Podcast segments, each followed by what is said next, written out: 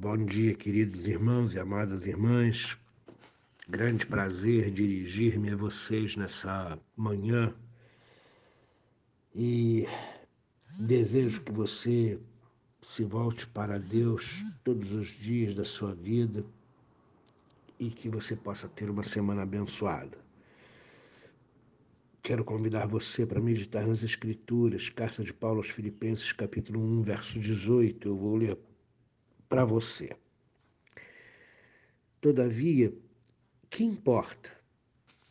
Uma vez que Cristo, de qualquer modo, está sendo pregado, quer por pretexto, quer por verdade, também com isto me regozijo, sim, sempre me regozijarei. Esse texto aqui, queridos, é, faz menção à pregação do Evangelho. Faz menção exatamente é, aos versos 15 e 16, onde Paulo fala que alguns pregam o evangelho com mais desassombro por verem as suas algemas, por verem aquilo que ele está passando. E a piora recente da sua prisão, saindo de uma prisão domiciliar para um quartel romano.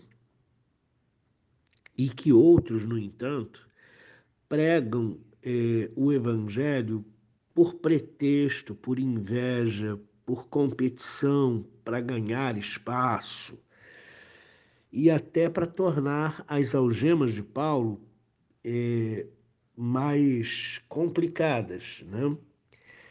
E aí então Paulo vem e diz nesse verso 18: Todavia, contudo, porém, o que importa? Uma vez que Cristo, de qualquer modo, está sendo pregado quer por pretexto, quer por verdade, também com isto me regozijo, sim, sempre me regozijarei. Esse texto aqui, ele dá a entender para nós sobre como Paulo, preso numa prisão em Roma, lida com as coisas que é levado a experimentar. E isso é, ele lida muito bem. Né? Uh, agora, repare, Paulo não está sendo condescendente com a violação da mensagem do Evangelho. Não é isto que acontece aqui. O que acontece aqui é apenas uma situação motivacional.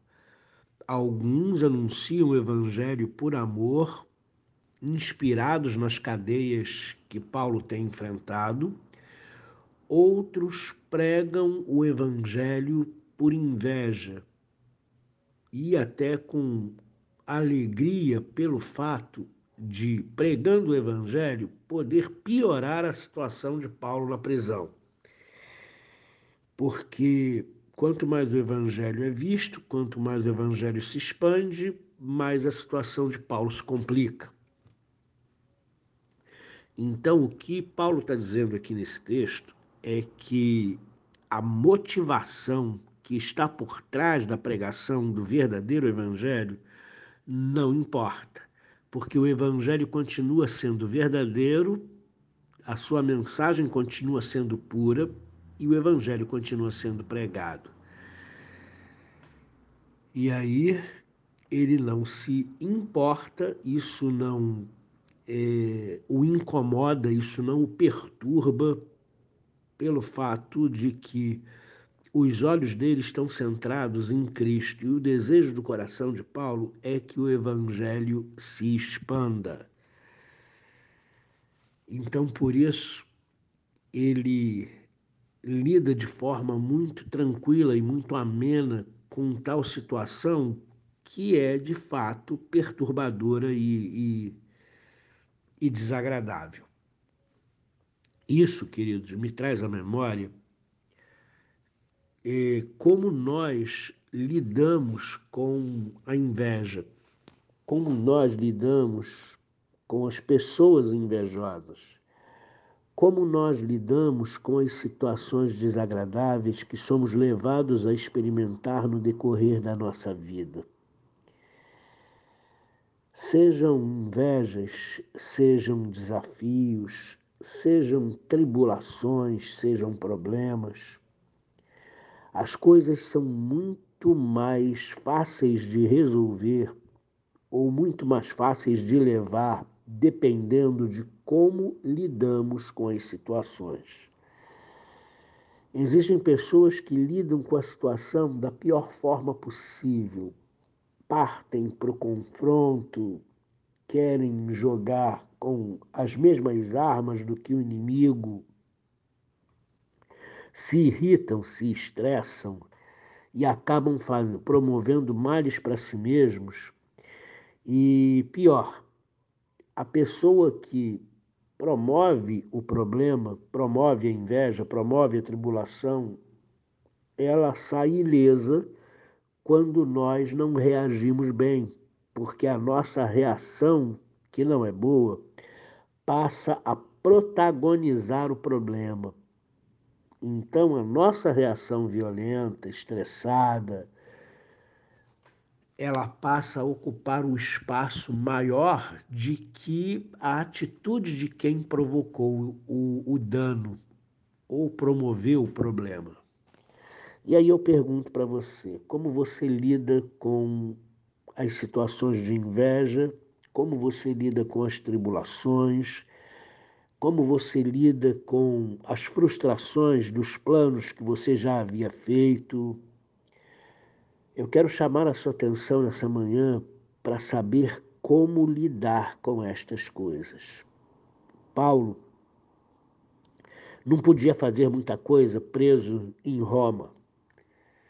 Ele não podia chegar para essas pessoas que pregavam o evangelho por pretexto, até para prejudicá-lo, e repreendê-las e falar com elas e tentar alterar essa situação.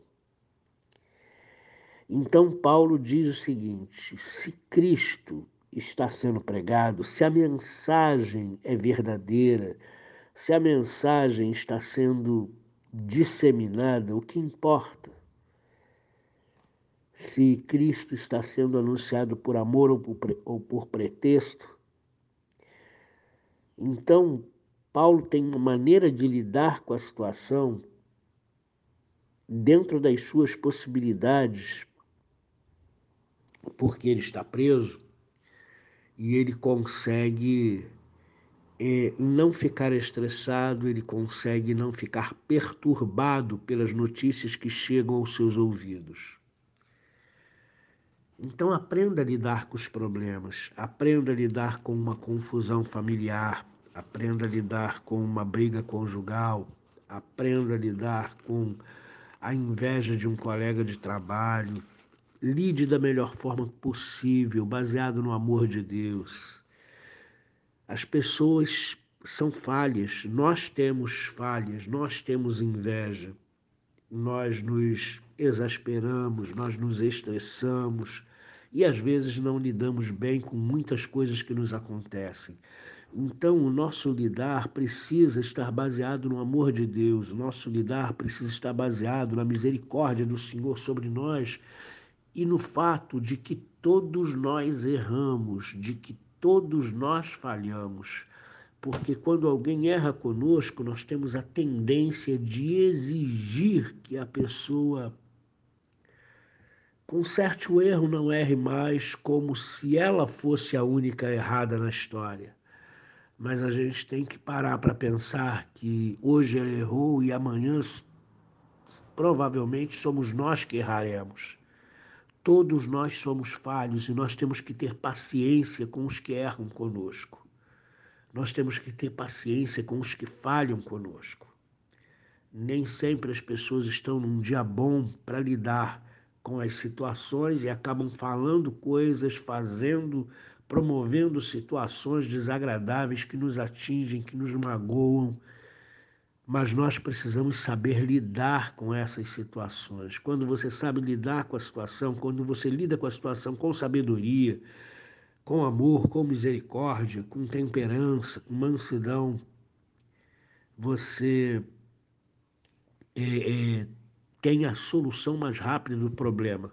Quando nós não sabemos lidar com o problema, o problema aumenta, o problema se espalha, o problema cria tentáculos que a gente nem imagina. Então, Paulo aqui nos mostra como saber lidar com situações desagradáveis e que nós possamos aprender a lidar com tais situações para que elas sejam rapidamente resolvidas e não espalhadas, em nome de Jesus. Deus te abençoe. Querido Senhor, sabedoria para viver nesse mundo é o que nós te pedimos nessa manhã. Sabedoria para lidar com os problemas, sabedoria para lidar com as frustrações, sabedoria para lidar, ó oh Deus querido, com aqueles que nos ferem. Sabedoria, ó oh Deus querido, para lidar com a dor, para lidar com a rejeição, para lidar com a solidão. Precisamos saber lidar com as situações que nos cercam, com os desafios que se levantam diante de nós. E nós te pedimos ajuda para isso, em nome de Jesus. Amém.